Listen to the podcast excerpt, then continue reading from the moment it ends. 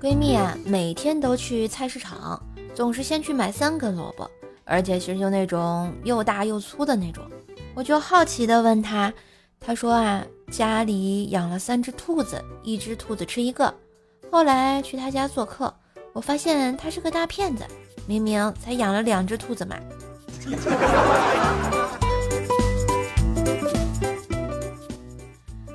我都二十多岁了，我妈妈还老担心我被骗。怕我被坏男人骗色，怕我被坏人骗钱，怕我照顾不好自己总生病。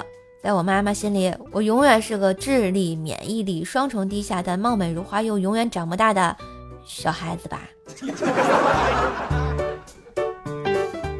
和女朋友逛超市吵架，我一拉她，她回头来了一句：“姐夫，你别这样好不好？”顿时啊，周围的大妈对我投来异样的目光。我一愣，大声地说。要不是你当年勾引我，我会和你姐姐离婚吗？马上大妈开始对他指指点点，然后女朋友红着脸拉着我就走了。小样儿，还治不了你。嘿，今日份段子就播到这里啦，我是段子搬运工射手呀。喜欢节目记得随手点赞、订阅专辑，并给专辑打个五星优质好评呀！